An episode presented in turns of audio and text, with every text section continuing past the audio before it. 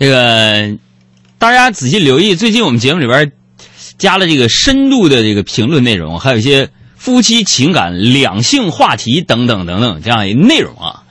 那今天呢，星期一我来电台里边没事，我拿手机我就看新闻，我又看到了这个张张靓颖的新闻，是吧？就是这个新闻就说明了一些什么样的一个问题呢？就是脸啊，脸的问题。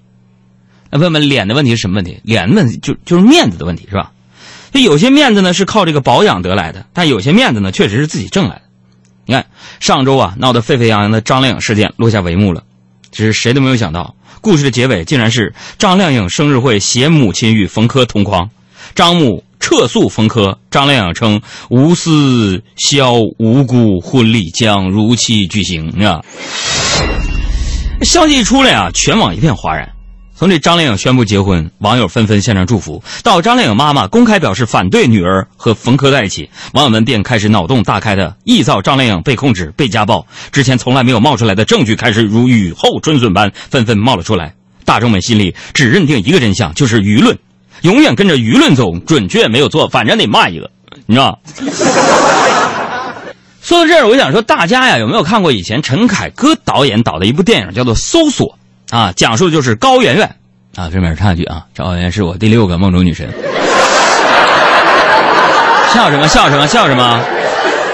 啊，就讲的就是高圆圆的这个上班族叶兰秋发现自己身患绝症了啊，孤独无助的时候，心情低落，在公交车上没能给一位老人让座，老人便在车上对他进行了好一番数落。事情发生的时候，王珞丹扮演的小记者正好在旁边把这段视频拍下来，但是他一开始并没有想要上传到网上。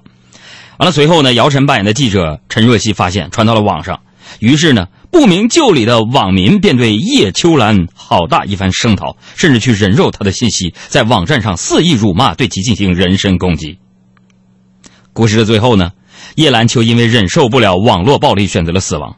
那随后网友因为发现他得了绝症。当初的不让座也是有情可原的。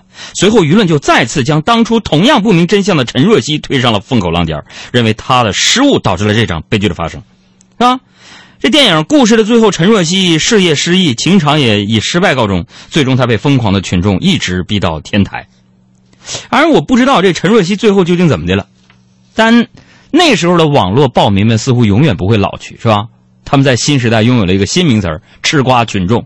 前缀往往是不明真相的二货吃瓜群众。说每次有事件发生，前排都得立刻坐满了不明真相的嘎嘎吃瓜子的群众，他们搬好凳子坐在第一排，并将自己所见所闻所感迅速传播给后来人，从而形成舆论的声势，却没有人深究过他们说的这些事情到底正不正确，啊。只要不是一个人固执己见，就永远有一群人摇旗呐喊。只要是一个事儿，就一定会引发言论。你说现在咱中国网民怎么了？只要是有言论，就一定会引起争议。即使是一个亲历事件的人，在价值判断上也会出现主观判偏差。你更何况没有经历事件的人呢？更是没有发言权的。那网民们却总像是：哎，我早知道了这事儿了啊！坐在电脑前面用键盘指点江山，激发文字，呜叉叉的，你知道吗？但是你看这些事最后呢，事情总像反转剧一样让人大跌眼镜，啊，一家天伦团聚，婚礼如期举行，女婿和丈母娘之间冰释前嫌，杀死叶兰秋的也不是陈若曦，而是广大网络暴民呢，朋友们。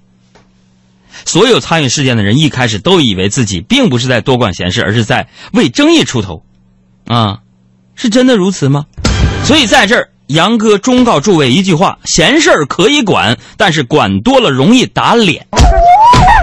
记住了，开口闭口聊别人事情的人，永远不会有出息。倒不如少管闲事儿，做好自己的本分，你才是人生赢家呀。你就变变变变